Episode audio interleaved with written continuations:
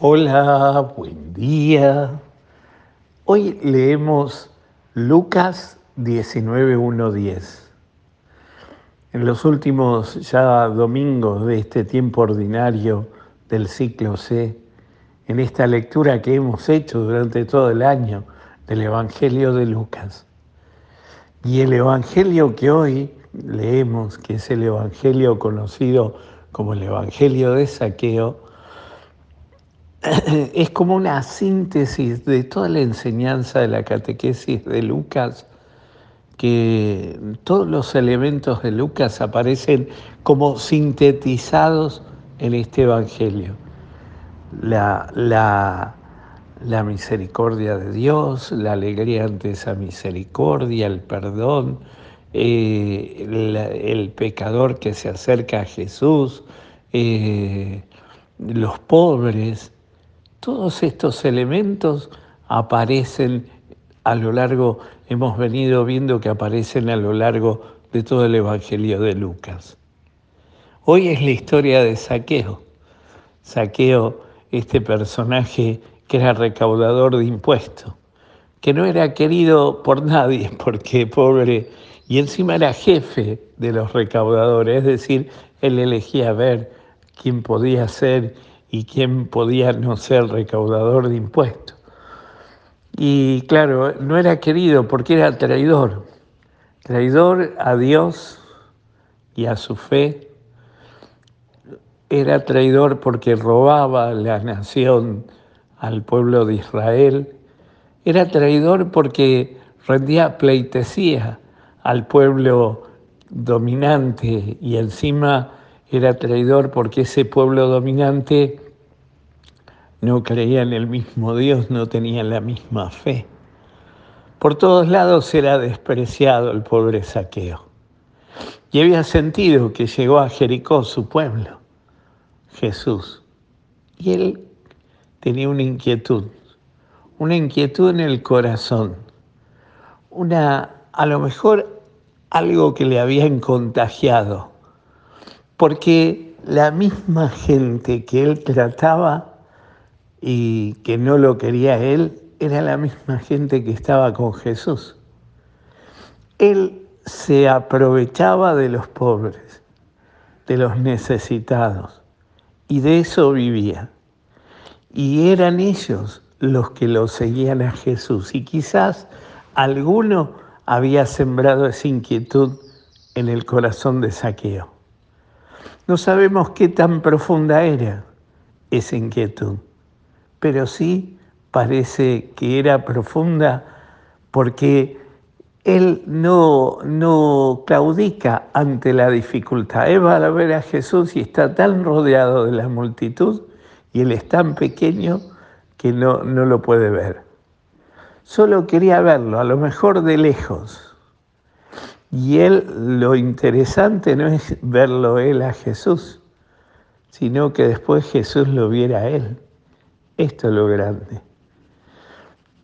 Esa, esa deseo de verlo, ese deseo interior de encontrarlo, quizás nos hace acordar mucho aquello de San Agustín, nuestra alma está, nos hiciste para ti, nuestra alma está inquieta hasta que no descanse en ti, Señor. ¿Se acuerdan ustedes?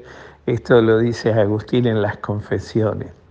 Qué lindo, hasta que no descanse en ti. Y Saqueo le pasa eso. Quiere verlo sí o sí. Y no le importa la vergüenza, ni le importa el que dirán. Y se sube al árbol, se sube al árbol. Y desde el árbol puede ver pasar a Jesús, sin pensar que Jesús no solo pasaba, sino que lo va a mirar. Y las miradas de Jesús siempre comprometen el alma. Siempre la mirada de Jesús nos lleva a una respuesta. No basta este, con el deseo de mirarlo desde lejos. El Señor no quiere eso, no quiere que lo miremos desde lejos.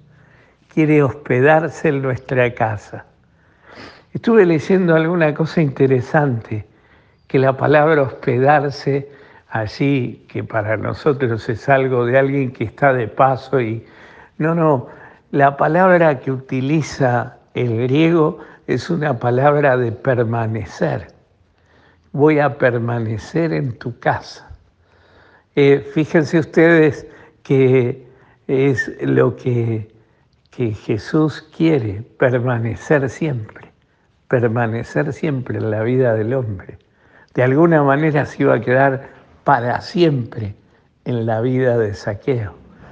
Y por eso Jesús pasa y lo mira, le clava la mirada. Y entonces baja pronto, Saqueo, hoy voy a quedarme, a permanecer en tu casa. Y es allí donde se sale Saqueo corriendo a recibir a Jesús.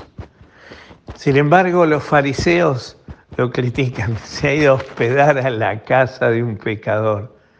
Y ciertamente Saqueo tiene ante la misericordia de Dios y ante la presencia de Dios, se arrepiente, pide perdón y promete cambiarlo, promete no caer más en la misma.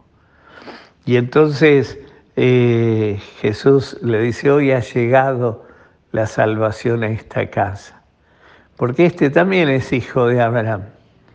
Aquí también está el Hijo de Dios presente. Ha recibido a Dios y su misericordia ha tocado su corazón. Quizás para nosotros la enseñanza es primero lo que aquello que nos enseña el Papa Francisco con tanta insistencia. La fe es un proceso. Y Saqueo vivió ese proceso, se dejó guiar por ese proceso. Y Dios fue trabajando en su interioridad, porque el Evangelio nos cuenta la exterioridad, pero ¿qué pasaría en el corazón de Saqueo? ¿Y qué pasa en nuestro corazón? Queremos verlo al Señor desde lejos, sin comprometernos, sin asumir la realidad de un cambio, sin vivir un proceso, o queremos que Él también nos mire en nuestra interioridad y así comience, se desate ese proceso de vuelta del corazón hacia Él. Pidámosle hoy al Señor que seamos tan abiertos como saqueo para dejarnos conducir por el Señor y descubrir la alegría de su misericordia. Y no solo eso, descubrir esa alegría, sentirnos cada uno también saqueo a bajarnos de nuestro árbol y dejarnos conducir y guiar por el Señor. Que el Señor hoy te conceda un maravilloso día, te llene de su gracia y te dé su paz. En el nombre del Padre, del Hijo y del Espíritu Santo. Amén.